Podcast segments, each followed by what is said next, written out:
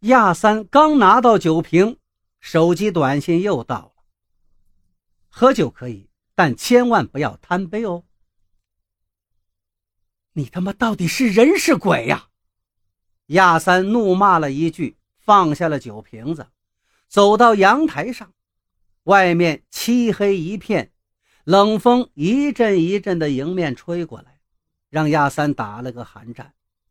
手机的短信却在这时伴着冷风又来了。七月十五马上要到了，最近各处闹鬼闹得厉害，在外头可要小心哦。还是回屋里吧。我亚三从来不怕鬼。亚三的这一声吼，虽然理直气壮，可心里却慌得很。急忙折回到屋里，他想放点音乐壮壮胆。刚走到音响旁边，短信就跟了过来。邻居们都已经睡熟了，别让他们在夜半歌声中惊恐的醒来。天哪，这太不可思议了！亚三毛骨悚然的想到了一个词儿，难道是针孔摄像机？一提到针孔摄像机，亚三不由自主地想起了不久前发生的一件事。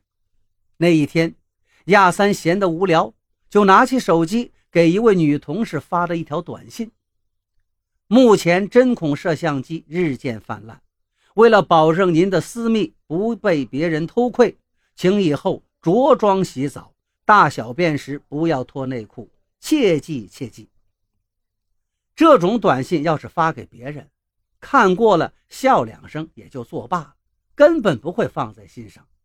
可那个女同事偏偏有点神经兮兮的，看了短信之后，把家里翻了个遍，好多天睡不着觉。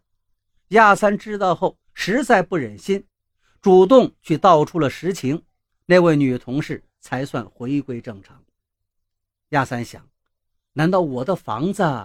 也被人安装了针孔摄像机，如果是，那可就太糟了。自己的私生活岂不是全都暴露了？这跟当众脱光衣服有什么区别呀？想到这儿，亚三坐不住了，开始疯狂的在房子里的各个角落进行全面搜索。差不多花了将近一个小时，亚三把整座房子角角落落翻了一个遍。直到累得瘫倒在沙发上时，短信又幽灵一般的来了。你辛苦了，可我并没在你房子里装什么针孔摄像机。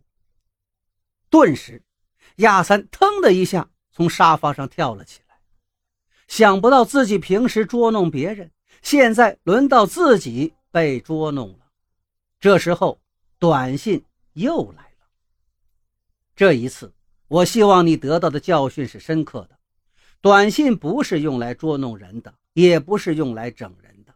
它的正确用途是你出门在外发一条短信给家人报个平安，升官发达了发条短信向亲友报个喜讯，遇上解决不了的事情发条短信告诉朋友家人帮你一起分担。好了，折腾了一整夜，天也亮了，你也该上班了。亚三朝窗外一看，天果然已经蒙蒙亮了。他连忙穿好衣服，拿起公文包去上班。在办公室门口，他碰上了那个自己捉弄过的女同事。亚三很尴尬，想想昨夜自己的遭遇，真想上去再一次认真道个歉。可那个女同事却一改原来的怒目而视，一脸微笑地冲他点点头，擦肩而过了。过了一会儿，短信又来了。亚三拿出手机一看，只见上面写道：“振作起来吧，祝你以后百事可乐，万事芬达，心情雪碧，工作红牛，生活鲜橙多，天天娃哈哈，月月乐百事，年年高乐高，永远都醒目。还有，晚上记得拉上窗帘，不然的话。”一个小型的望远镜就能把你看得清清楚楚。亚三这才恍然大悟，自己怎么忘了被他捉弄的那个女同事就住在对面的楼里呀？